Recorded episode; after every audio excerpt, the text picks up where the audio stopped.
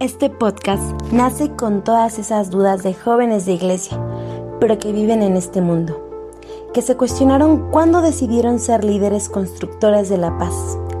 Anímate a seguir este podcast de acompañamiento y de formación y profundizar en temas de autoconcepto, inteligencia emocional, ideología de género, espiritualidad, apegos, salud del alma, sacramentos, que la Pastoral Juvenil de la Diócesis de Izcali quiere ofrecer como acompañamiento y como formación a nuestros líderes juveniles, para que así sean jóvenes libres y santos, sanos y constructores de la civilización del amor entre nos. Escúchanos y acompáñanos en temas del joven y para el joven líder y católico.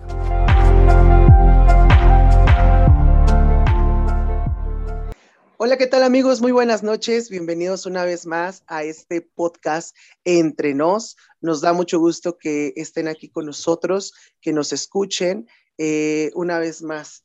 Eh, este día queremos eh, presentarles un, tema nuevo, como cada, cada eh, podcast que hemos subido.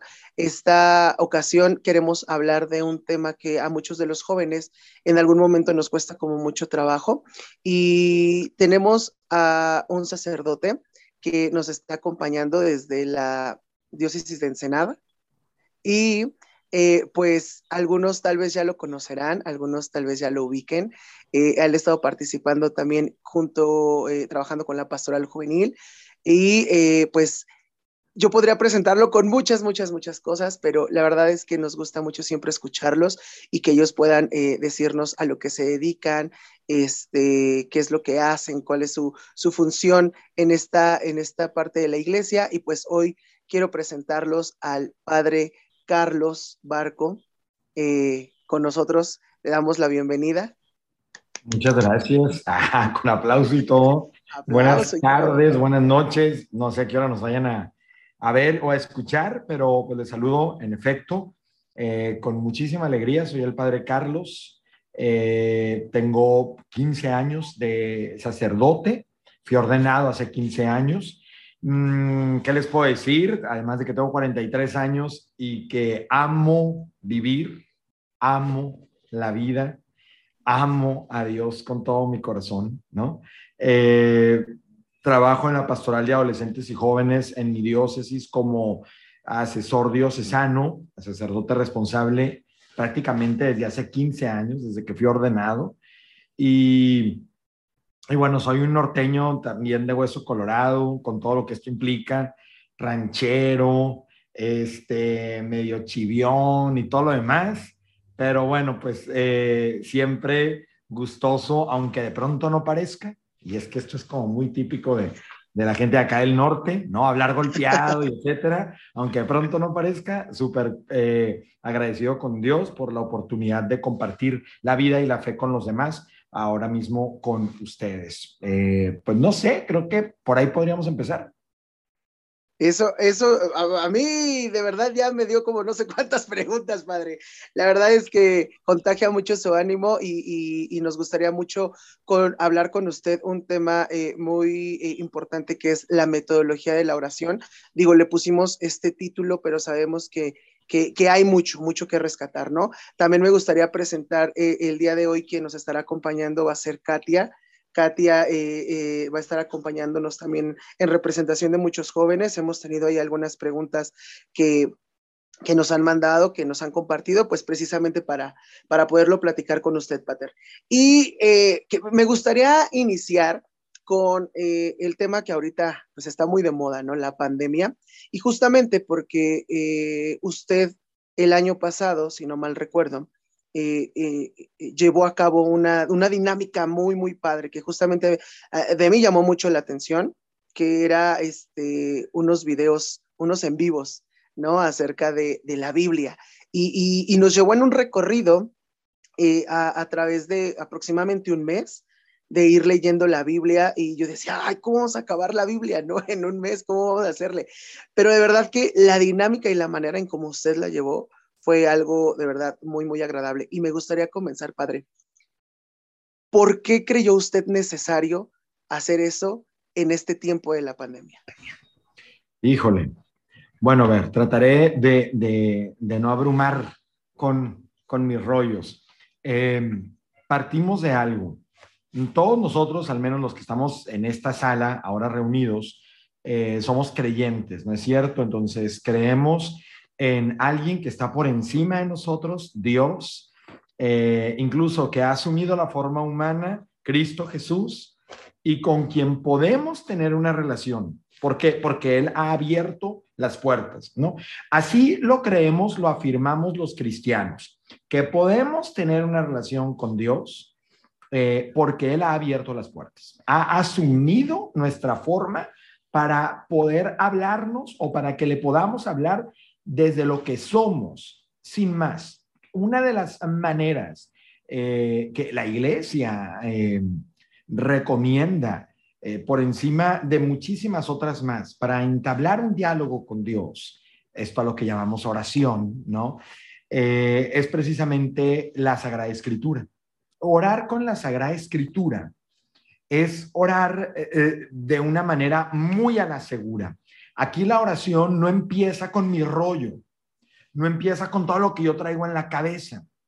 Aquí la oración parte de la escucha a Dios. Yo le escucho, ¿no? Yo le leo y entonces comienzan mis preguntas, mis quejas, mis peticiones, mis gratitudes y demás.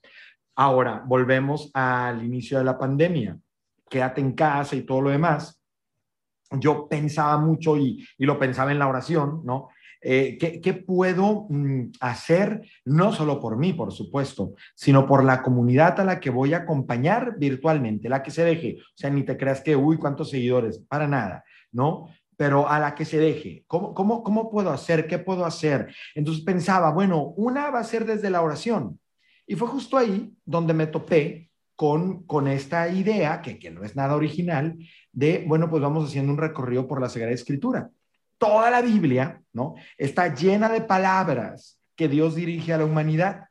Hagamos una lectura que sea como muy práctica, muy sencilla, que casi casi cualquiera pueda sumarse desde su casa, que no le quite mucho tiempo. Y eran en efecto unos videitos súper cortitos por día. Era una, leer la Biblia en 30 lecciones, ¿no? y de hecho nos servimos de una, sugerencia de la Biblia para el joven, ¿no? Eh, una lectura de la Biblia en muy poquito tiempo. Y esto fue lo que me motivó a compartirlo. A muchas personas les gustó, a muchas personas les ayudó y cosa que no me extraña, porque entiendo que definitivamente no es que les haya gustado por el chango que estaba hablando tras la cámara. Les estaba gustando la palabra que tenía algo muy concreto que decirles para el día a día. Y es que así es Dios, ¿no? O sea, Dios nunca queda mal.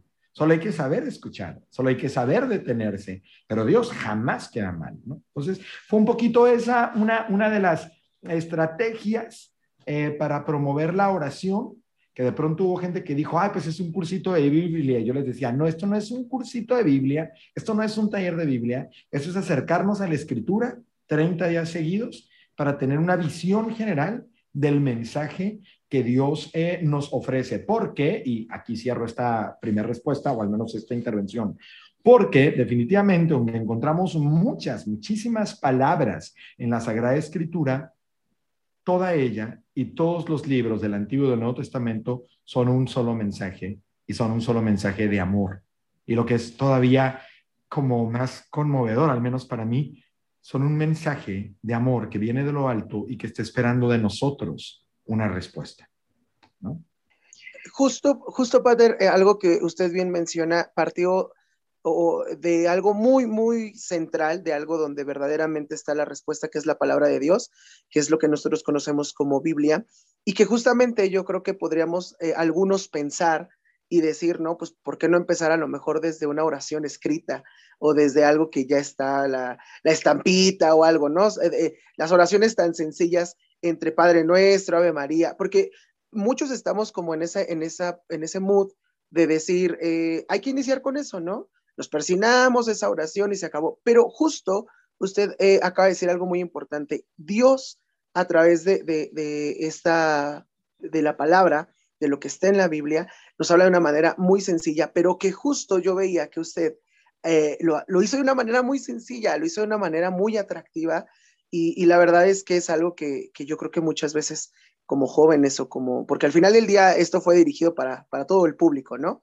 Pero yo creo que sí nos atrapó a muchos jóvenes el, el poder este, hacer este ejercicio en conjunto, que nos acompañara, que estuviera, que el mensaje del WhatsApp, que hoy les vamos a, hoy vamos a ver esto, vayan y léanlo para que al rato lo podamos platicar, podamos conversar.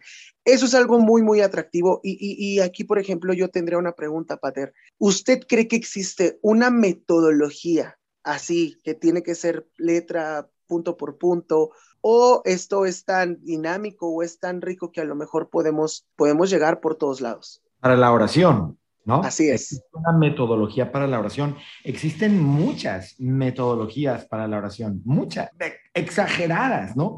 Hay algunas muy institucionalizadas, hay algunas muy difundidas, hay algunas que, que tienen muchísima tradición y otras que están surgiendo como muy novedosas y que de pronto asustan a algunos en la iglesia, ¿no? Aquí hay una metodología de oración que, que se está, este, no sé, inspirando mucho en religiones orientales y aquí hay, o sea, y empieza la gente a asustarse un poco, ¿no? Partamos de una cosa, ¿qué es la oración? La oración es algo que hace Dios, lo hace en aquel que se lo permite, pero la oración es algo que hace Dios y esto no lo digo yo. Eh, esto lo afirma el cristianismo. La oración es obra del Espíritu Santo. Nadie puede orar sin el Espíritu de Dios. Nadie, absolutamente nadie. la oración es algo que hace Dios y lo puede hacer contigo si tú le das permiso, ¿no? Ahora, eh, ahí, en ese darle permiso, es donde empiezan a surgir metodologías. En Jesús mismo, en los evangelios, podemos eh, encontrar metodologías. Jesús oraba con la palabra, ¿no? Esto, por ejemplo, nos queda muy claro en ese relato que escuchamos al inicio de Cuaresma, en el primer domingo de Cuaresma, en el desierto, cuando es tentado, y Jesús, pues, orante, súper orante con la palabra de Dios, eran las respuestas a la tentación, pura palabra, ¿no? Jesús ora también mucho como con la naturaleza. Esto es bellísimo. Nos dicen los evangelios que con frecuencia Jesús se retiraba o se hacía a la mar o se hacía a la montaña y era para encontrarse con el Padre, ¿no? Eh, Jesús ora solo, pero también Jesús ora acompañado. O sea, hay muchas, muchas metodologías, pero muchas. Eh, justo esta que, que, que, que, implique la palabra de Dios eh, puede suponer definitivamente una de las más arraigadas en la, en la vida de la iglesia. Em, hay una, metodología, por ejemplo, que es muy popular y que está cobrando de nueva cuenta mucha popularidad en nuestros días y que es con la Biblia, que es la lección divina, ¿no? La lectura orante con la palabra de Dios. Si a mí tú me preguntas, creo que es mi metodología favorita para la oración, es la que a mí más me ayuda, pero definitivamente no la absolutizo y considero como sacerdote a, quien me toca acompañar espiritualmente a muchas personas, que me toca, de muchas edades y de distintos ambientes. Considero bien importante a la hora de atreverme a sugerir una metodología de oración, eh, partir de lo que es la persona, de, de su historia, de su personalidad y de la situación concreta en la que se encuentra. Digo, me encanta hacer lección divina, ¿no? Que tiene una metodología muy, muy, muy concreta, ¿no? Que, que, parte desde la disposición y preparación del lugar, desde el serenarme, del invocar al Espíritu Santo, del escuchar la palabra, de meditarla preguntándome qué me dice, ¿no? Qué dice, qué me dice, qué me hace decir, bueno, pero, pero a lo que voy, eh, creo que, que, que aun cuando a mí me encanta la lección divina, hay ocasiones en que yo no me siento tan dispuesto para hacer lección divina, ¿no? Hay, ocasiones en que yo estoy muy, muy, muy disperso. Hay, momentos en que, en que, no sé, o sea, el contexto, la experiencia en la que me encuentro, la que estoy atravesando, me, invita más a otro tipo de oración, ¿no? Eh, pero bueno, doy respuestas muy largas y eso me da pena, pero... No, no, no, para nada, Pater. Hay muchas metodologías, no va a callar mejor. No, no, no, no. La verdad es que es algo que, en lo personal es, es, algo que a mí me gusta mucho el eh, poder escuchar. ¿Sabe por qué, Pater? Porque yo creo que con toda esa emoción, porque es lo que yo, yo estoy viendo ahorita, ¿no? La emoción con la que usted platica, la emoción, el amor o el entusiasmo que tiene para poder compartir lo que usted sabe, es lo que nos termina pues enamorando a nosotros, gustando de, de, de yo sé que, que, el centro es Cristo, pero usted, usted nos lleva a Cristo a través de esta emoción, a través de todo esto. Entonces, es algo que la verdad yo veo que a usted le apasiona mucho, a usted le gusta mucho. Hace un momento usted lo decía, usted está enamorado de, de lo que hace, de lo que, eh, de lo que cree, de lo que practica. Y yo creo que eso es algo que nosotros necesitamos en este tiempo, poder comunicar, sí, pero comunicarlo y, darlo al otro, pero con ese amor y con ese entusiasmo. No sé qué creas tú, Kat. Bueno, pues eh, escuchando todo esto me quedé como un poquito sorprendida. Eh, yo a veces me pongo a pensar cuando hago oración que, estoy haciendo, si lo estoy haciendo bien, si lo estoy haciendo mal. Eh, a veces me siento un poquito perdida en este caminar y creo que comparto ese sentimiento con muchos de los jóvenes que quizá nos pueden estar escuchando en este momento. Y me sorprendía mucho la parte en la que hay que adaptarnos o acogernos, apegarnos a la metodología que más se apega a nuestra personalidad. Y eso para mí es algo que me da mucha luz porque no lo había escuchado antes. Entonces me gustaría que me ayudara, bueno, nos ayudara a todos los que estábamos escuchando este podcast a saber algunos tips para encontrar esta parte que sí me embone el 100% y en la que yo pueda tener una relación más fuerte con Dios. Ok, mira, mm, bueno, así como con mucha humildad, ¿no? Porque yo definitivamente no, no creo que tengo como una respuesta, una fórmula. Eh, yo, yo soy un hombre de fe como ustedes. Sí, soy un sacerdote, es verdad, pero soy un hombre de fe como ustedes que, que necesita del diálogo con Dios y que entonces busca, ¿no? Eh, una cosa que quizá podríamos aquí eh, poner como para de allí partir. Eh, hay muchas formas de orar, pero si quisiéramos ser como, a ver, un poquito más claros, ¿no? Hay muchas formas de orar, queda muy, bueno, muchas formas de orar que podríamos sintetizar en dos. Orar de manera formal, que esto es lo primero que yo le recomiendo a cualquier joven que quiere intensificar su vida de oración, y ahorita lo voy a explicar. Está la oración formal y está la oración informal. Voy a empezar con la informal, ¿no? Eh, la oración informal es esa que haces cuando se te da tu regalada gana. O sea, cuando andas de ganas, cuando te pusiste piadosón, ¿no? Cuando, uy, pues ya empezar la cuaresma, pues le voy a echar ganas y tengo tres años sin orar, pero pues esta cuaresma va con todo. Eso es una oración informal, ¿no? Y siento desilusionar a quien diga, pensé que era lo más formal que había hecho en mi vida. No, es informal. Estoy desilusionando a medio público. No, no es cierto, padre. O sea, esa oración que hago cuando se me ocurre suele ser una oración informal, ¿no? La oración formal es una oración que yo ya eh, voy integrando a mi vida, ¿no? Por ejemplo, ¿cuándo me puedo dar cuenta que mi oración ya empieza a ser formal? Cuando yo ya estoy destinando un tiempo para la oración, cuando yo ya empiezo a buscar o a asumir un método, no importa si lo cambio, pero que yo estoy buscando orar con un método, una metodología, por ejemplo, la lección divina, ¿no? Orar con la palabra de Dios. Otra metodología, orar con las oraciones de la iglesia, ¿no? Lo que es, que si las estampitas, o que si el rosario, que si la salve, que si el credo.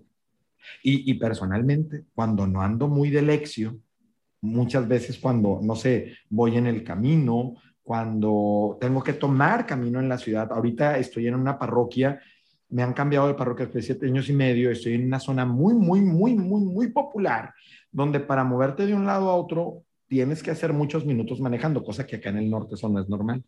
Entonces, o sea, a veces no es como que la lección, yo tengo que aprovechar todos esos minutos en el carro a veces de pronto, pues, ¿sabes qué? Para no estar quitándole tanto tiempo a mi oración, pues de pronto es el rosario, ¿no? Que, digo, paréntesis, es una oración que hago todos los días. Eh, pero, pero ya a veces hasta lo hago en el carro, ¿no? Oración formal es cuando ya le destino un tiempo, es cuando ya busco una metodología ahí. Y, por eso es que te digo que siempre cuando un joven me dice, a ver, ayúdame, padre, quiero, quiero orar más. Entonces, lo primero que yo le digo es, bueno, vamos formalizando la cosa, ¿no? O sea, vamos poniéndonos serios. Es como cuando alguien dice, a ver, pues quiero hacer ejercicio. Bueno, ¿qué vas a hacer? ¿Dónde lo vas a hacer? ¿Con quién lo vas a hacer? No, es quiero hacer ejercicio y me pongo como loco a correr y mañana me pongo como loco. O sea, no se puede. Y orar es un ejercicio, un ejercicio del espíritu, ¿no?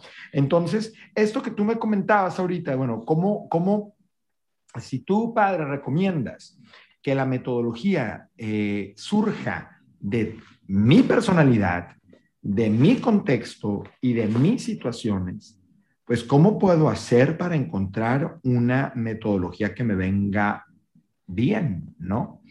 No sé si ustedes conocen los talleres de oración y vida del padre Ignacio Larrañaga, ¿no? Estos talleres, yo se los recomiendo muchísimo a quien sea. Estos talleres buenísimos son precisamente mm, muy iluminadores al respecto. En los talleres de oración y vida, en diversas sesiones, más de 10, se te presentan diversas modalidades de, de orar, metodologías, más de 10. Una pincelada, para que al final tú identifiques cuál te viene mejor a ti o incluso cuáles podrían ayudarte más en ciertos momentos. Orar con la palabra, la lección divina, orar con las oraciones de la iglesia, orar con una imagen, la oración visual es buenísima para los distraídos. Y aquí les voy a hacer una confesión. Si tú, por ejemplo, dices, que, es, lo que te quería responder, si tú dices que yo soy súper distraído, o sea, a mí no me pongan a rezar el rosario porque de pronto estoy diciendo, o sea, estoy cantando el himno nacional, ¿no? pasa, ¿no? Sí ha pasado mucho. Este, qué risa. O al revés.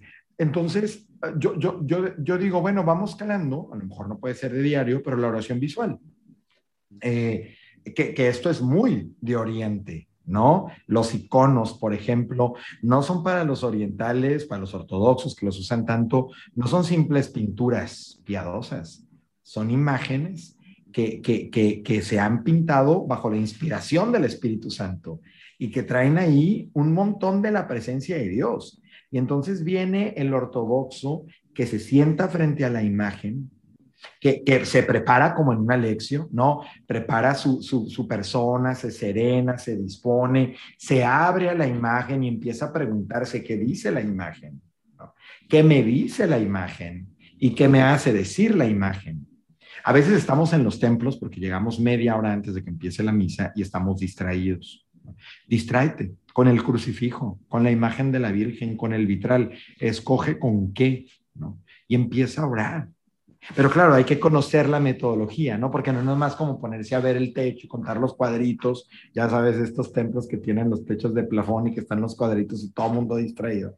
Bueno, ustedes no, ustedes viven allá en el centro y en el centro todos los templos son preciosos. Pero acá no hay templos así de 400 años, no hay. No hay. Entonces, pues sí, ve uno plafón por todos lados. Entonces ahí te pones a contar, no, no, no, no, no, vámonos con una imagen. A veces no tengo una imagen en la disposición, pero tengo una imagen en la mente. Por ejemplo, todos nosotros tenemos la Virgen de Guadalupe aquí tatuada. Pues cierro mis ojos y empiezo a imaginarla. Y empiezo a orar. ¿Qué dices, Dios? ¿Qué dices en esta estampa? ¿Qué me dices y qué me haces decir? ¿no? Es otra, otra, es otra metodología de la oración, pero así hay muchos. Ahorita en Cuaresma, el meditar el Via Crucis eh, o repetir una frase, ¿no? Repetir una frase, repetir una frase. Hay muchas maneras. Y aquí lo, lo, lo, lo que es clave, pues es conocerte. Y clave para conocerte, lleva dirección espiritual. El director espiritual siempre va a poder eh, servirte mucho como espejo. Eh, aquí cierro esta, esta respuesta. Cualquier joven que quiera entrarle con seriedad o formalidad a la vida de oración y que quiera conocer este, metodologías de oración y quiera saber cuál es la propia, híjole, trate de no hacerlo solo. Trate de llevar dirección espiritual, ¿no? Con un cura, con una monja, con, a veces, pues no hay muchos curas o muchas monjas al alcance, pero personas que nos lleven camino, en lo referente a la vida de fe, a la espiritualidad. Otra vez hablé mucho, ya voy a callar esto para siempre, jamás. no, no, no, padre, no, al contrario. O sea, nos está dando, nos está dando con todo, ¿eh? La verdad es que yo escribí unas cuantas ahorita porque eso de, de, ser a veces el que ora por, por momentos, el que eh, pues nada más cuando a veces dirían por ahí, cuando necesitamos, cuando sentimos que nos está llegando el agua hasta, hasta arriba, es cuando de repente, porque eh, empezamos a orar, porque de repente estamos también muy metidos en la, en la, en la sociedad, en, el mundo, somos muy del mundo, ¿no?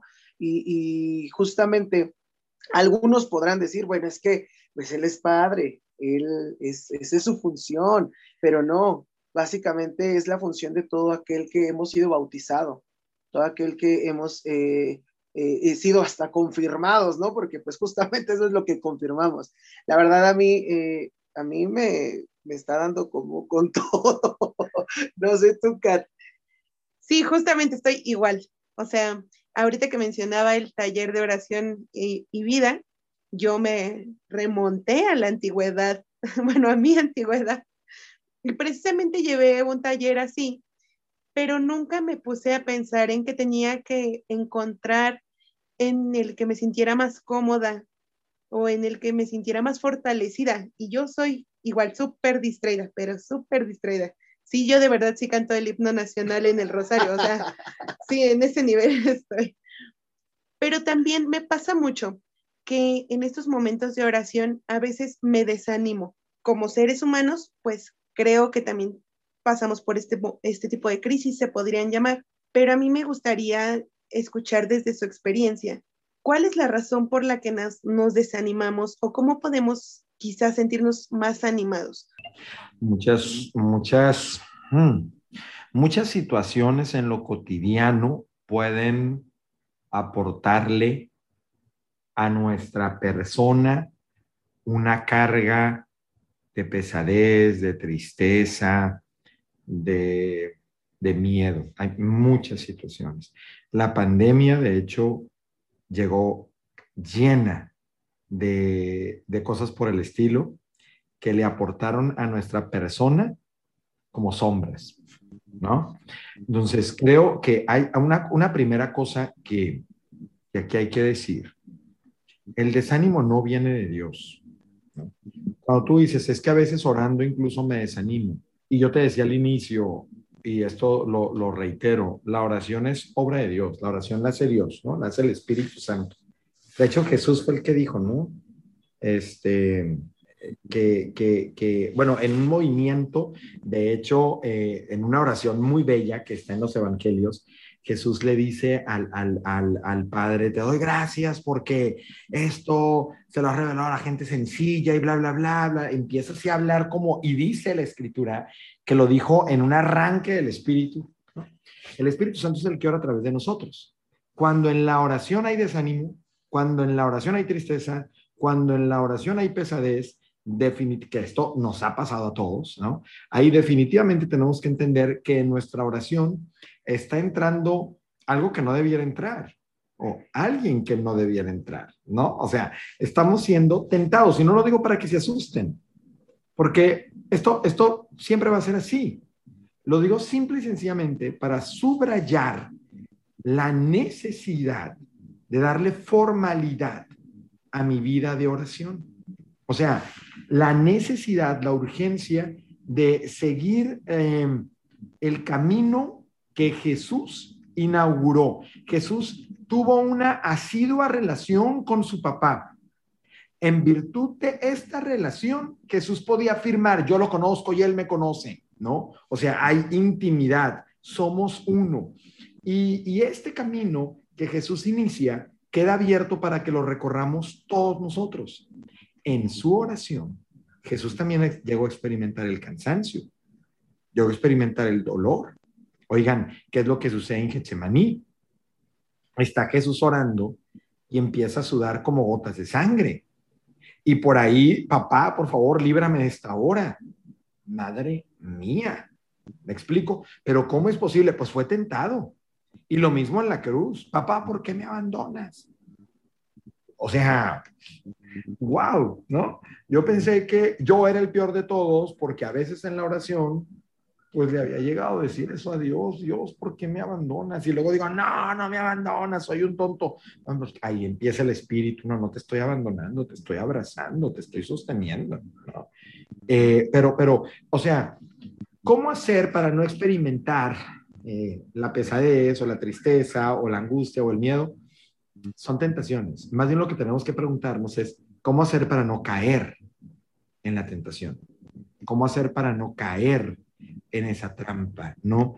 Y aquí definitivamente eh, el mismo Jesús, orar siempre, oren sin desfallecer, ¿no? Oren una y otra vez.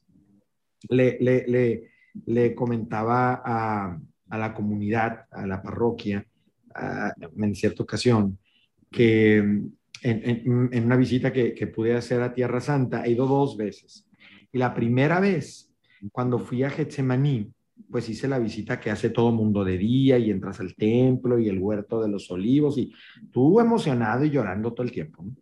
Pero la segunda vez que fui con jóvenes, cuando terminábamos así la visita, se acerca alguien y dice, ¿quieren venir en la noche? Ay, claro que queremos venir en la noche al huerto de Getsemaní a orar, sí, ¿no? Entonces, bueno, pues va a haber una hora santa y yo me muero, me muero, me muero, ¿no?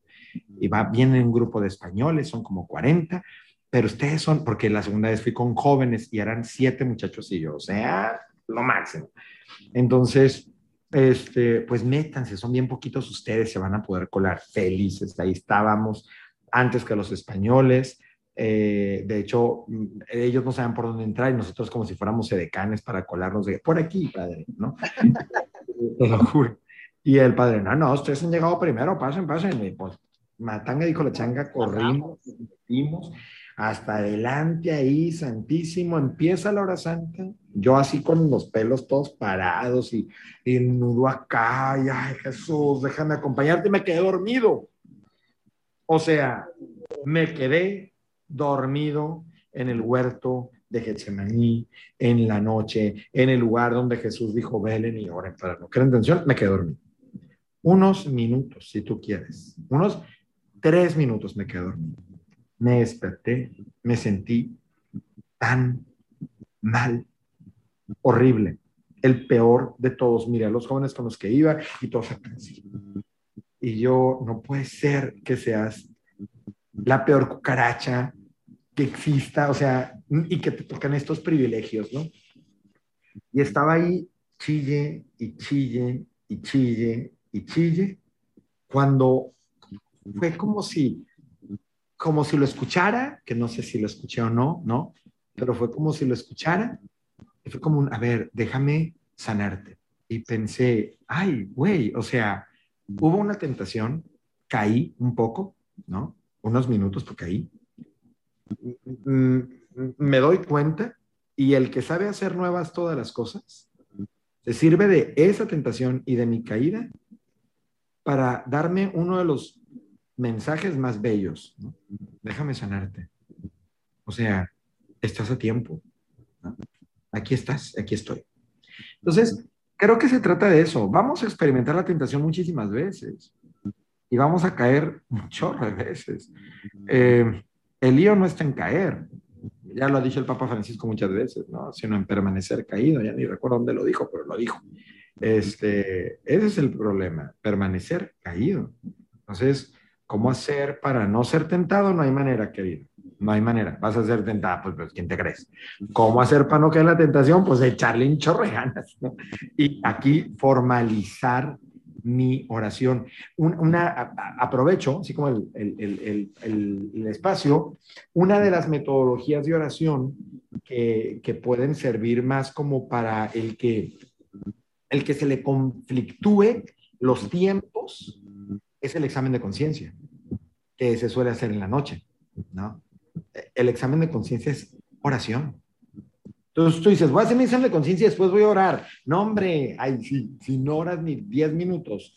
O sea, no, no, el examen de conciencia que sea tu oración. Ya luego le subes, ¿no? Pero vamos, y, y, ojalá que alguno de los que llegue a ver esto, esto nadie lo está viendo en vivo, ¿verdad? No, no lo es en vivo. Da igual, va a estar grabando. Bueno, ok. Ojalá que, Ojalá que eh, alguno de los que vea esto en su momento, eh, pues esto le, le, haga ruido, ¿no? Oye, sí es cierto, yo no, mi problema es que no le doy tiempo a la oración, pero todas las noches casi siempre, esto no lo he perdido, es un hábito que tengo, me pongo así como que a platicar y decir, ay, perdón, Señor, porque esto hice y qué chido que pasó esto.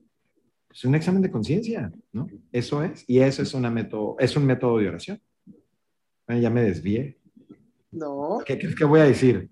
ya voy a callar para siempre. No, justo eh, esa, esa parte es algo que ahorita, justo en este tiempo, en este momento de, de, los 40 días que tenemos que estar preparándonos y que a lo mejor todo el mundo puede decir, ah, es lo mismo cada año y esto. Pues sí, pero pues justamente cada año nos, más bien diario nos renovamos, ¿no? Nuestro cuerpo se renueva todos los días al dormir, nuestro cuerpo necesita todos los días de comer, de agua, así es nuestro espíritu. Así es nuestra alma la que tiene que estarse renovando. Y justamente la, Semana Santa o este, este tiempo que nos prepara para la Semana Santa, pues siempre es un tiempo que, que nos sirve para darnos cuenta incluso de lo que según a veces creímos que, que ya habíamos olvidado, ya habíamos perdonado. Y pues el examen de conciencia yo creo que dirán por ahí nunca pasa de moda. Entonces es algo súper importantísimo. Y, regresando un poquito a algo que, que usted mencionaba, Pater, de, cuando se quedó dormido en, en Getsemaní, no por recordárselo, pero no, pero justamente una vez eh, yo en una, en, en, la celebración de los domingos, había una, una, una persona ya mayor que siempre llegaba y, y, se quedaba dormida, ¿no? O sea, se quedaba dormida como a las, después yo creo que de la primera lectura ya se había dormido porque es como que el tiempo que de repente empezamos a estar sentados todo, todo ese ratito, ¿no? Y, y el padre decía algo, ¿no? Eh, déjenla, no, no pasa nada, ¿no? No se espanten, no nada. A veces eh, e, este es el espacio o es el momento en el que esta persona se puede encontrar con Dios, ¿no? A lo mejor para ustedes va a ser como, ay, pero ¿por qué se viene a dormir? O porque es el momento en que Dios la reúne en su casa con todos ustedes, conmigo, y, y, es algo que de repente yo no entendí, yo decía, ah, pues, pero como, ¿por qué se queda dormida, no? Pues mejor que, este, que venga cuando no haya nadie, nadie la vea, pero eh, eh, nos hizo, a mí me hizo mucho eco esa parte donde verdaderamente a veces Dios nos va dando el camino, ¿no? O sea, a veces necesitamos descansar y, y yo creo que el, el, el, la respuesta la encontramos en ese momento en que voy me abandono en Dios. Digo, yo no, no, digo que sea siempre, pero son momentos en los que uno llega y de repente es, chin, me quedé dormido o me quedé ahí, pero como usted bien mencionaba, el, el resultado, cuando uno logra dar ese siguiente paso a, pues me sentí bien o me sentí aliviado, me sentí este, como pues con esas ganas de a lo mejor estar aquí. Yo creo que eso es lo cuando, cuando bien mencionaba usted hace un momento, pues el espíritu empieza a actuar, empieza a mover todas esas fibras que creíamos insensibles y las empieza a hacer muy sensibles para Dios y para nuestros hermanos. Tengo una, una pregunta que tal vez es una de las que siempre, siempre hacemos los jóvenes, porque en algún momento yo también la hice, y, y no sé usted qué piensa, Pero la pregunta dice, ¿por qué debo pedir las cosas que Dios ya sabe que necesito? Ah, ahí está, perdón, apagué el micrófono. Eh. Bueno, Jesús mismo lo recomienda, ¿no? Pidan, busquen, toquen y recibirán, encontrarán, se les dará. Eh, sin embargo, no, no, no quiero quedarme en esa respuesta. Hay algo en lo que he estado meditando mucho últimamente, se los voy a compartir. Em, yo a Dios, a Jesús en concreto, le he pedido muchas veces en mi vida otra oportunidad, muchas veces. De hecho, cuando comenzó la pandemia, prácticamente lo, lo único que le pedía era otra oportunidad. Era, por favor Jesús, dame la oportunidad de salir de esto. Dame la oportunidad de crecer. Dame la oportunidad de volver a reunirme con mi familia como lo hacía antes. Dame la oportunidad. Dame, dame, dame, dame. Y luego pensé, o sea, ya hasta hace bien poquito, ¿eh? Qué pena, pero así es. A ver, estarle pidiendo a Jesús una oportunidad es como, como estar tratando de convencerlo de que sea bueno, ¿no? Ay, Jesús, por favor, ándale, sé más bueno conmigo. Suena bien, no, suena súper mal. ¿Cómo voy a convencer yo al que es la bondad que sea más bueno conmigo? Hoy me doy cuenta que todo este tiempo, toda la pandemia, y todos estos años, el único que ha estado verdaderamente pidiendo una oportunidad es Él. O sea, Jesús me está pidiendo a mí, en cada circunstancia, en cada acontecimiento, cada vez que el corazón me late, cada mañana, Jesús, Dios, o dirían los no cristianos, la vida, me está pidiendo una oportunidad. Jesús en concreto, déjame salvarte, déjame conducirte, déjame guiarte, déjame amarte, déjame perdonarte, déjame renovarte, déjame ser el Señor de tu vida, no de algunos momentos. Eso tiene muchísimo sentido. Entonces, tu pregunta, ¿por qué tengo yo que pedirle al Señor que me dé lo que Él ya sabe que necesito? ¿Por qué será que Jesús, cuando nos enseñó a orar, el Padre Nuestro, nos enseñó a pedir pan? Si Dios ya sabe que necesitamos pan, ¿no? Por ejemplo, ¿por qué nos enseñó a pedir líbranos de todo mal? Si Dios ya sabe que necesitamos vivir libres de todo mal. Porque en la oración, en ese diálogo, en ese pedirle a Dios, ABC, lo que yo estoy haciendo es clave. Yo le estoy dando la oportunidad a Dios de que se manifieste en mi vida. Yo le estoy dando a Dios la oportunidad o el permiso para que me dé lo que yo necesito. O sea, Dios, ¿se está, está oyendo bien? ¿Mal? Todo bien. Ok. okay. Yo, yo, yo le tengo que permitir a Dios que haga su obra en mi vida. Dios no me obliga absolutamente a nada. Dios lo que quiere conmigo es una relación de amor y el amor siempre, siempre, siempre va a precisar de la libertad. ¿no? Eh, a ti te pueden obligar a todo menos amar. Bueno, en esta dinámica de amor, en este buscar Dios nuestra felicidad y darnos eh, la paz en medio de la tormenta y darnos la vida eterna, nosotros necesitamos permitírselo. Y lo hacemos cada vez que oramos, cada vez que se lo pedimos, ¿no? O sea, Señor, por favor, te pido que me des la sabiduría que necesito para tomar las mejores decisiones. Ven, Espíritu Santo, ahora, ¿qué estoy haciendo? Dando permiso, ¿no? abriendo la puerta. ¿Qué estoy haciendo? Dándole la oportunidad. Ah, entonces lo tengo que pedir. Sí, lo tienes que pedir, por supuesto. Ay, ¿a poco Dios no me va a dar nada sin que yo se lo pida? Hay que preguntar. Pues claro que sí te va a dar muchas cosas sin que tú se lo pidas. Te ha dado. La vida te la dio sin que se la pidieras. Pues. Pero la vida no lo es todo. Jesús ha venido para que tengamos vida y la tengamos en abundancia. Juan 10, 10. Bueno, por ahí creo que va.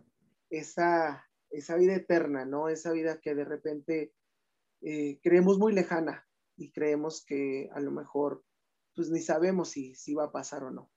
Pero es algo muy seguro y es algo que se nos ha prometido y es algo por lo que pues todos los días trabajamos. Aquellos que, que creemos, aquellos que confiamos y que tenemos fe, pues estamos muy seguros de que, de que sí hay que trabajar por alcanzar esa, esa vida eterna, la plenitud de la vida eterna. Sí, justamente hablando de, de esta parte de llegar a la vida eterna, de encontrarnos con, con esa paz, con ese amor que es Cristo, a mí me surge la incógnita de la realidad actual en la que vivimos, ¿no? Que hay tantas modas como la meditación, el reiki, el yoga, no sé, todas estas cosas que están ocurriendo en la actualidad, que son muy reales, muy, muy presentes en la vida de un joven. ¿Cómo nosotros como jóvenes podemos identificar una verdadera diferencia y no caer en ya estoy haciendo meditación por hobby y ya no por Cristo? Claro, es bien importante estar atento, ¿verdad? Eh, para que tu oración no deje de ser oración y no se pierda y no se convierta en un monólogo, ¿no? Que eso es lo que no nos gusta de pronto de ciertas prácticas, ¿eh? Que sean monólogos, ¿no? Este, la oración la hace Dios, la hace el Espíritu de Dios y es un diálogo que comienza con Él. Entonces, estas me parece que son a mí como, perdón por el ruido, eh, estas me parece que son eh, como algunas de las principales claves para para no confundirme y para tener una vida de oración desde mi ser cristiano, desde la espiritualidad cristiana. Eh, la oración para el cristiano no es un diálogo conmigo mismo, ¿no? que eso muchas veces es la meditación, pero también hay meditación cristiana. A mí me encanta meditar, o sea, me puede fascinar. Eh, por lo general lo hago con la palabra. ¿no? O sea, ¿qué cosas me pueden a mí dar certeza de que el diálogo es con Jesús? De que, es, de que el estar es, la estadía es con Jesús, ¿no? Pues Jesús mismo. ¿Dónde está Jesús en tu meditación? ¿Dónde está Jesús en tu oración? ¿Dónde está Jesús en tu, o sea, si no está en el primerísimo lugar, no está, ¿eh? O sea, tiene que estar Él en el primer, en el primer lugar. De lo contrario, no está. Y aquí es donde viene la, por eso digo, antiquísima recomendación de la iglesia, la lección divina. Ora con la palabra. Aún si quieres meditar, por ejemplo, los jesuitas, que a mí me caen muy bien, los jesuitas son unos maestrazos de la vida interior y son unos maestrazos de la meditación cristiana. San Ignacio de Loyola, su fundador, era muy de eh, situarse en una escena bíblica, ¿ah? en un pasaje de la escritura, pero colocarse ahí y empezar a ver todo. Y él decía, mira, primero, porque él sugería las meditaciones, ¿no? Ponte ahí, pero ni empieces, yo soy María Magdalena y que yo soy Juan y que yo soy Judas. tú no eres nadie, ¿no? Así decía San Ignacio Loyola, tú eres un humilde esclavito, o sea, quédate callado en la esquina, nomás mira. Y esto está bien fregón, ayuda un chorro, así como, ok. Entonces viene el texto de la escritura, a veces lo puedo escuchar, lo puedo leer, primero luego me lo imagino, y yo nomás estoy viendo, ¿no? Yo nomás estoy viendo, viendo, y de pronto sí, San Ignacio iba como, a ver, acércate a Jesús ¿Cómo lo ves? A ver, ¿le quieres decir algo? ¿Qué te dice? Pero si tú sigues como la metodología de San Ignacio de Loyola, es una y otra vez, imagínate, imagínate, imagínate.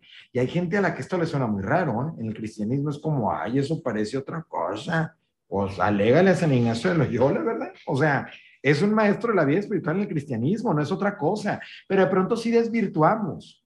Si Jesús no está en el centro, aquí no hay una oración cristiana y, ah, puedes usar toda la imaginación del mundo que quieras y la musiquita del mundo que, o sea, sí se puede, ¿por qué no? Yo, de verdad, yo casi nunca oro sin música. Cuando tengo comunidades, grupos y más, la música es parte súper importante. Y cuando digo la música, no hablo de, ya sabes, un día caminaba y no, bueno, si lo quieren cantar, que lo canten, pero es más con esa musiquita de fondo.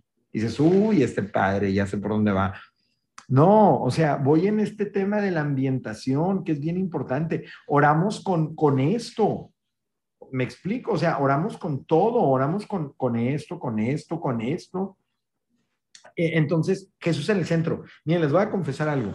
Eh, hace mucho, cuando apenas empecé a ser sacerdote y, y, a ser asesor de la pastoral de adolescentes y jóvenes, eh, pues empezamos a crear como unas experiencias para los líderes, ¿no? Eh, y, en esas experiencias, en esos retiros para líderes, eh, pues yo no, no, voy a decir que inventé, pero la verdad es que yo no había visto esa oración y se nos ocurrió, ¿no? Pero seguro que ya existe y demás. Y era una oración en la mañana del domingo, con este texto de la escritura, Jesús que se aparece resucitado a los suyos a la orilla del mar y que le dice, muchachos, ¿tienen algo de comer? Ya saben, ¿no? Sí, sí se lo saben, ¿verdad? Muchos tienen algo de comer. Pues, ay, que empieza así con el asadito, el pescadito, el pan, y que vénganse. Entonces, te das de cuenta que ríen la campana o lo que sea, y convocas a convocábamos a todos los jóvenes, y era en silencio, todos sentados, no, siéntense ahí en la piedra, en lo que sea, ¿no? Y mientras había en el equipo algunos unos poquitos haciendo una sopa de esas calientitas con pasta y con verduritas y ya sabes, el consomé, el tomatito, todo eso delicioso. Y en el, acá hace mucho frío, está bien loco que la gente dice, allá hace un de calor. Pues no hace mucho calor, más bien hace más frío. Y en las mañanas y en las noches, frío. Eso de que en las noches de calor no lo conozco, no lo conozco. Entonces, en la mañana siempre está frío. Entonces todos así con la cobija y demás, ¿no? Y se empieza a leer este texto. Y ahí donde hay Jesús, que no sé qué, que si tiene algo de comer y que le llevaron que los panes, los pescados, que empezó, ¿no? Ahí era, a ver, quédate contemplando ese Jesús y había un fueguito en el centro, ¿no? Vas a recibir una sopa en tus manos, no vas a decir nada. Cuando la tengas, empiezas a comer. Y sigue orando, ¿no? Sigue pensando en Jesús, en el que te ha preparado el alimento y deja que, tus sentidos también aporten a la oración. Entonces le servían un trastecito, ¿no? Con la sopita y era el calor en tus dedos, era el sabor aquí en tu boca, era el olor en tu nariz, o sea, era el ruidito de la leña quemándose.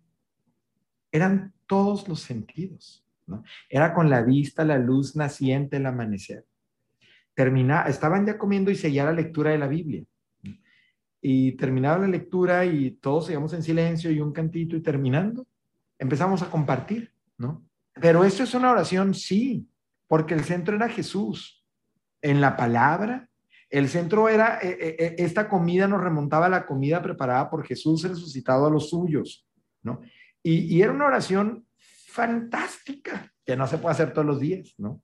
Y que a muchos les habría parecido una cosa de hippies, pero ahí en el centro está Jesús. Entonces creo que no tenemos que tener miedo, ah, por supuesto, sin faltar a la tradición, o sea, no vamos a hacer esto en la misa, ¿no? Pero creo que no tenemos, eh, no debemos temer a ser creativos a la hora de proponer incluso metodologías nuevas de la oración. Va a decir alguno, uy, este cura que se ponga a estudiar, la iglesia es rica en tradiciones, ¿para qué tenemos que andar inventando? No, a ver, yo no estoy diciendo que borremos todo lo que ya hay, pero por favor, o sea, claro que el Espíritu Santo puede inspirar mil cosas nuevas hoy la vida ha cambiado un chorro y la gente está cambiando también un montón. Y pues, mientras Jesús esté en el centro, tu oración cristiana, yo pienso que sí será. Enriquecer todo lo que ya tenemos, no dejarlo de lado, claro, todo es un complemento, todo yo creo que lo que mencionábamos al principio, cada uno tendrá su manera de encontrarse con Dios, pero siempre con Dios, ¿no? En el centro Dios. Entonces es algo que considero yo que que no, no es algo que de repente sí nos puede dar miedo, nos puede dar el, el, el, qué dirán, porque sí, la verdad es que dentro de la iglesia sabemos y conocemos que existe, existimos personas que de repente podemos ser muy de, eso no se puede hacer, eso no lo hagas, pero yo creo que eh, haciéndolo con el respeto, con, con toda esta metodología que usted menciona, que siempre es el encuentro con Dios, pues yo no, yo no tampoco tendría ningún problema por, por innovar y por ser, ser este, también ser puente, ser puente para mis hermanos y, que puedan llegar a, Dios, ¿no? Pues eh, para ir cerrando, eh, pues toda esta parte, Pater, todo esto que sin duda yo creo que podemos estar grabando uno, dos, tres, cuatro, todos los podcasts que se puedan, siempre en, cuanto a las técnicas, en cuanto a las, a las modalidades que pueden existir de la oración. Eh, hay una pregunta más que, nos envió nuestro nuestro público joven. Y, es algo que a lo mejor no sé cómo, cómo darle la respuesta. A lo mejor yo sé que no existe como tal, porque cada oración, cada cosa es diferente, pero ¿cómo sé que Dios escucha mis oraciones o escuchó mi oración? ¿Cómo, cómo puedo yo, mm, pues vaya, a lo mejor comprobarlo en, mi vida o en mi día a día? Mm, mm. No, a ver, cuando de Dios se trata, creo que la pretensión de medirlo puede hacernos mucho daño, ¿no? Eh, ¿Cómo sé que me escuchó? ¿no? A ver, a ver, que me demuestre que me escuchó. no, no creo que vaya por allí. Sin embargo, si hay frutos de la oración. Y, por ahí podríamos concentrarnos, ¿no? Fíjate, porque cambia la cosa, ¿eh? El fruto se da en mí. ¿Me explico? No es, a ver, ¿qué haces tú para que yo sepa que me estás oyendo? No, rey, no, rey. O sea, ¿cómo te dejas tú transformar por el encuentro conmigo? ¿No?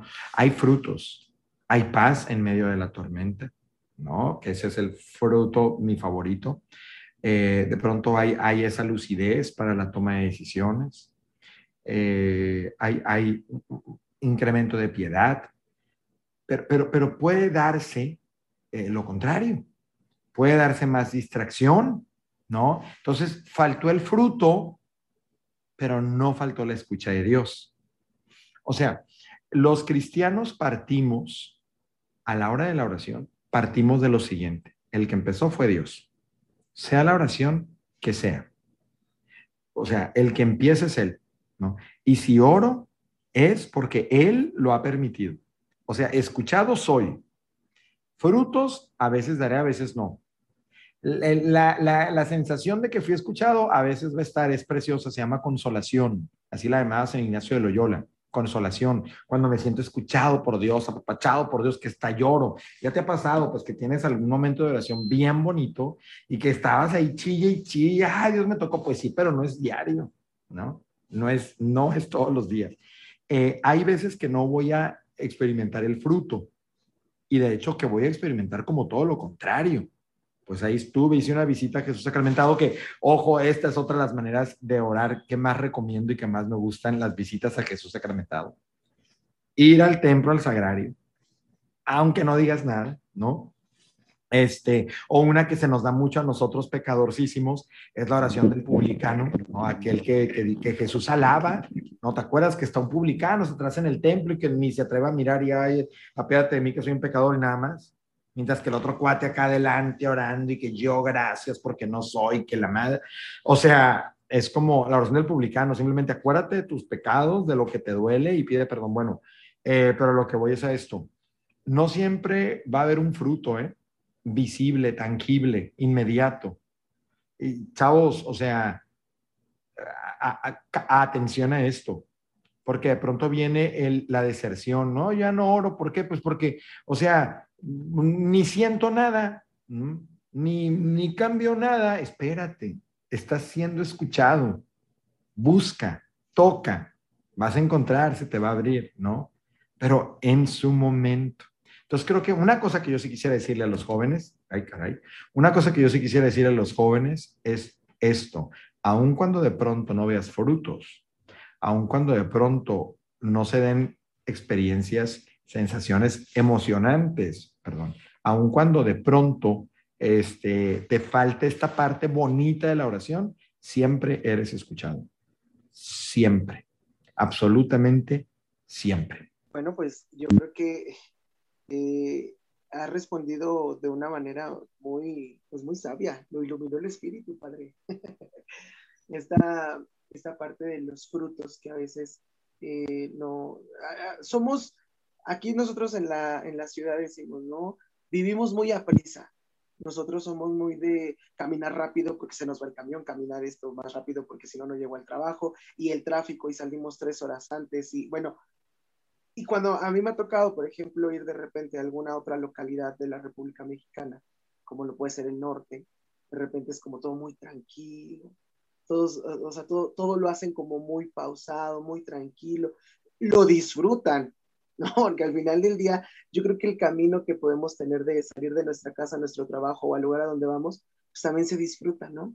Y, y, y lo pongo como ejemplo a esto que usted menciona, ¿no? Cuando a veces nuestra oración puede ser muy rápida, cuando puede ser como, te tengo que pedir esto, Diosito, ay, sí, cierto, me acordé que te tengo que pedir esto otro, es justamente cuando a lo mejor no alcanzamos a ver estos frutos, o, no, o ni siquiera los esperamos, ni siquiera, nada más como que te lo digo, porque como bien mencionaba hace un momento, de repente esto se puede convertir en una costumbre o en una situación de, ah, tengo que hacerlo, ¿no? Y, y, y no, no alcanzamos a vislumbrar todo esto que usted menciona ahorita. El fruto de nuestra oración. Es como a lo mejor, no sé, se me viene ahorita a la cabeza estar haciendo una vasija de barro, estarla construyendo, estarla moldeando, moldeando, y a lo mejor ahorita le vi aquí una, una cosita rara, pues se la vuelvo a hacer. Yo creo que sí sería nuestra oración, ¿no? Que no es que ya dé un fruto este, único y ya, jamás se va a volver a repetir, sino que pues tenemos esta, esta dinámica de, de esperar, pero esperar con amor y esperar con paciencia. No sé, Kat, eh, ¿tú qué piensas acerca de, todo esto?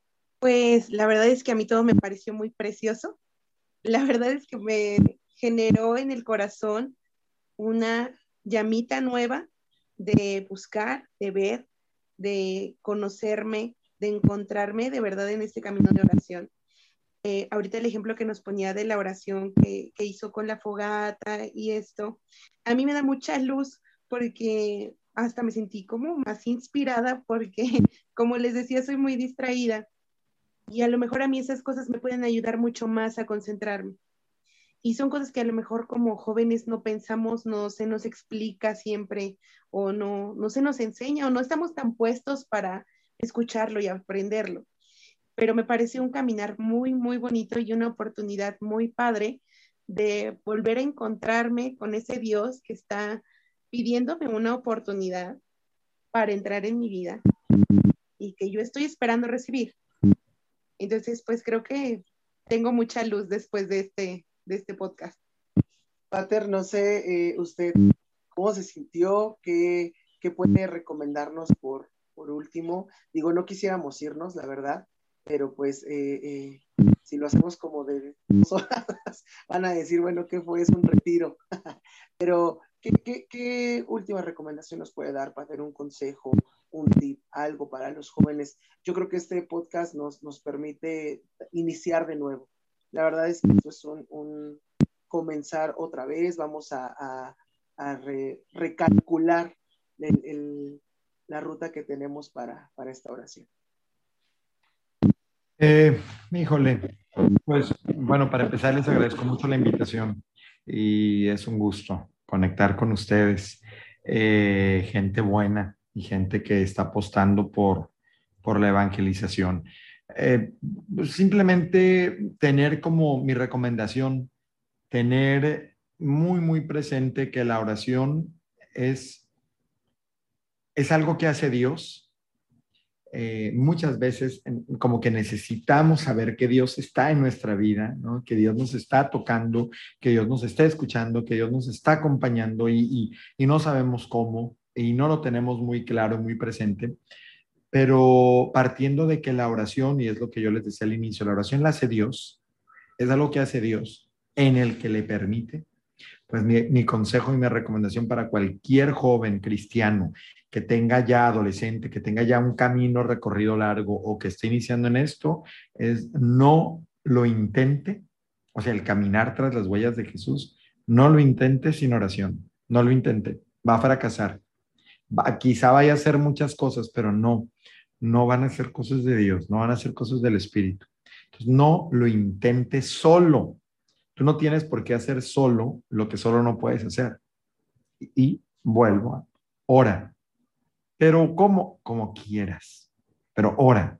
O sea, deja que el Espíritu hable contigo, hable a través de ti. No, ese como quieras no es suficiente. Ah, no es suficiente. No. Entonces, fórmate. Busca, pide en tu comunidad un taller de oración, metodología, o sea, busca. Claro que se vale formarse en esta, en esta línea. Claro, claro que se vale. Incluso no solamente en orar para ti, en orar para interceder, ¿no? En orar por otros. Y hay tanto al alcance de nuestra mano ahora mismo acá en las redes. Tanto. Este, una como recomendación así última, hay un taller que han hecho el movimiento Reino Christi que se llama Formar Apóstoles.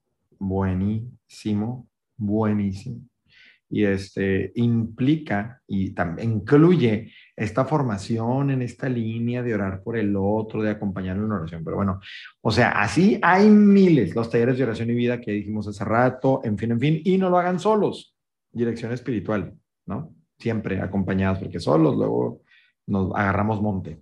Pues muchísimas, muchísimas gracias, Pater, por habernos acompañado en el día de hoy. De verdad que es algo que nos, nos enriquece mucho, todas estas pautas concretas, claras y, muy sencillas, porque prácticamente no, no, este, no solicita nada más que, que nosotros lo hagamos, que tengamos la voluntad de hacerlo, ¿no? Eh, es una, yo creo que una gran vivencia espiritual este momento, Kat, no sé qué pienses, y aplicarla a nuestra vida diaria. Sí, claro.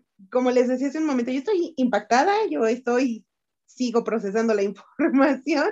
La verdad es que me dio muchas, muchas luces y pues muchas, muchas gracias. La verdad es que esta manera que tiene de compartir, de hablar, de, de escucharnos y de expresarse también, se le agradece demasiado. Muchas gracias, Pater. No sé si tenga eh, alguna red donde lo puedan seguir, donde puedan a lo mejor ver su contenido, algo, digo, a lo mejor de aquello que usted comparte con, con toda su feligresía. Eh, pues sí, trato de estar más o menos presente. Es que no es tan ordenado, pero trato, estoy en una parroquia súper demandante, pero trato de estar presente, no sé, en cuenta de Instagram, que, que, que, que, es como uno de los espacios donde procuro un mensajito, no sé, o sea, toda la pandemia, por ejemplo, subía unos, se me olvidó el nombre, pero está larguísimos de cuatro minutos, cinco minutos, pretendía que la gente me escuchara cinco minutos, olvídate. Y ahorita pues estoy ya con los reels nada más, ¿no? Y de que 40 segundos y ya, porque la gente ya no tiene chance. Pero por ahí, por ahí sí estoy ahí muy presente, creo que es Padre Carlos Barco o Carlos Barco Soria, que son mis nombres, y ahí estoy a la orden. Este, sí, a la orden. Pues sí, eso diría por Instagram, Padre Carlos Barco o Carlos Barco Soria, ya ni me acuerdo pero por ahí está y ahí estoy, ahí estoy. Es en lo que más presente estoy y es en lo que me mantengo más en comunicación con los demás. Bueno, no sé si quisiéramos cerrar esto, pues precisamente con las palabras, la oración que Jesús nos enseñó, ¿no?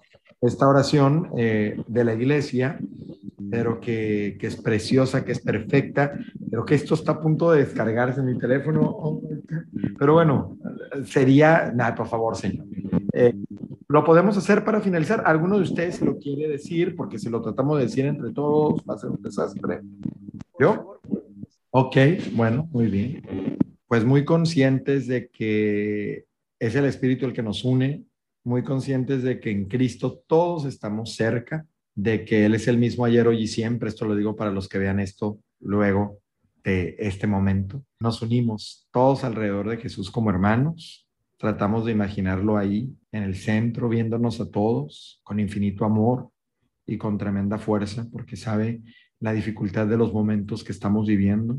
Y, bueno, tratamos de ser dóciles a su enseñanza, diciendo juntos y de corazón, Padre nuestro que estás en el cielo, santificado sea tu nombre, venga a nosotros tu reino, hágase tu voluntad en la tierra como en el cielo.